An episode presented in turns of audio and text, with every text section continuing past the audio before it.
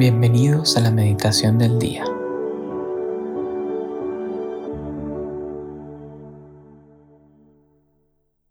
En el nombre del Padre, del Hijo y del Espíritu Santo. Amén.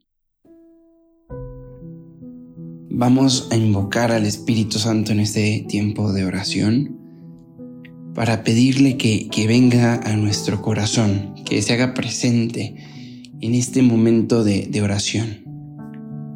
La oración es tocar, vivir, experimentar un poco del cielo en la tierra.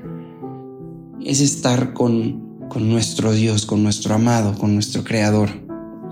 Por ello, aprovechemos este tiempo para pedirle al Espíritu Santo, llévanos, llévanos a nuestro Creador, a nuestro Redentor, llévanos a Dios, llévanos a un encuentro.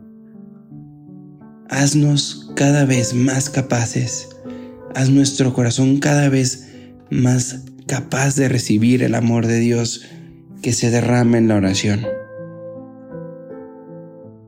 El Evangelio que vamos a meditar el día de hoy, miércoles primero de marzo, se encuentra en el Evangelio de Lucas, capítulo 11, versículos del 29 al 32.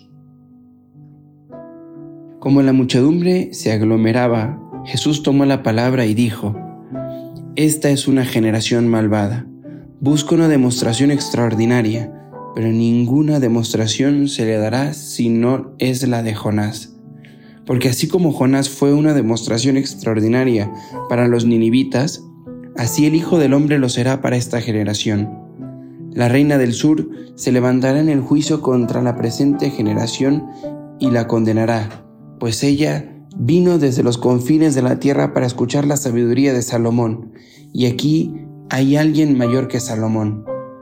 Los ninivitas se levantarán en el juicio con la presente generación y la condenarán, pues por la predicación de Jonás se convirtieron, y aquí hay alguien mayor que Jonás. Palabra del Señor, gloria a ti, Señor Jesús. Quizás se nos hace difícil traer a la mente, traer al corazón una imagen de Jesús molesto, una imagen de Jesús no conforme con lo que estaba sucediendo, ¿no? Y, nos, nos cuesta ver a un Jesús, sí, enojado, ¿no?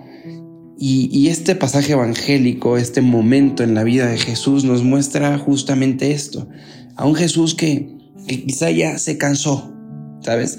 Se cansó de hacer milagros, de resucitar muertos, de sanar enfermos, de sacar a los demonios de, las personas, de dar de comer a todo el mundo y que a pesar de todo eso, a pesar de todas esas grandes milagros, grandes prodigios y obras, la gente no creyera, la gente no abriera su corazón.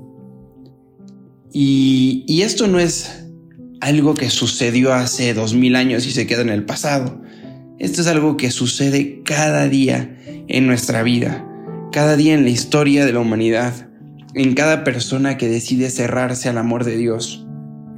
Y Dios, claro que exclama, y Dios, claro que por amor grita y dice, ¿qué más puedo hacer por ti? ¿Qué más puedo hacer por tu corazón? ¿Qué más quieres? Y quizá esto no es una ironía de Dios, no lo veo yo como una ironía de Dios, lo veo como una petición de un corazón ardiente de amor. ¿Qué más puedo hacer para amarte? Jesús en este Evangelio y en este momento de su vida dice, no se le dará una demostración mayor o diferente que la de Jonás. ¿Qué pasó con Jonás? Jonás estuvo en la panza, en la barriga de una ballena, tres días. Esto los teólogos y los biblistas, esta gente conocedora, nos dicen que es una analogía, una imagen, un recordatorio del Antiguo Testamento que nos habla de que Jesús estuvo también tres días en la oscuridad de la muerte, pero Jesús resucita, así como Jonás sale del vientre de la ballena. Imagínense, Dios dice, si todo esto que hago por ustedes no es suficiente, pues voy a morir por ustedes y voy a resucitar. O sea, voy a darlo hasta el último intento, hasta lo último que quede de mí, lo voy a dar. Me voy a dar a mí mismo por ti. Hoy también Jesús nos dice, yo me doy completamente por ti. ¿Y qué más quieres? ¿No? ¿Qué más quieres? Hoy podemos tomar un tiempo en la oración, ¿no? Quizá para, para decirle a Dios, Señor, yo no quiero nada más de ti. Yo quiero que tú abras mi corazón. O si alguno de verdad en el corazón siente que tiene que decirle, Señor, quiero que sanes ya por fin a mi mamá.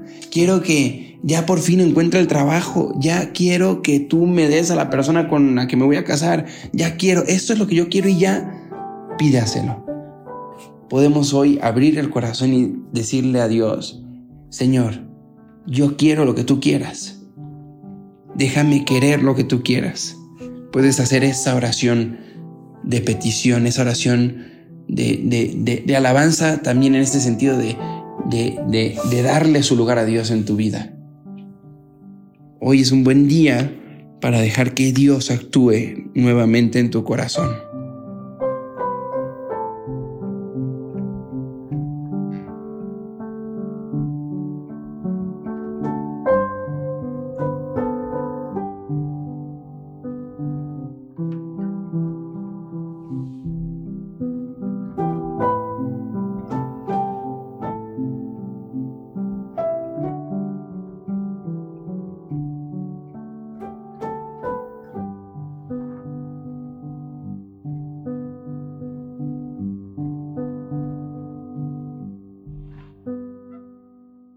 Te damos gracias, Señor, por todos los beneficios recibidos, a ti que vives y reinas por los siglos de los siglos. Amén. Cristo, Rey nuestro, venga a tu reino. María, Reina de los Apóstoles, enséñanos a orar. En el nombre del Padre, del Hijo y del Espíritu Santo. Amén.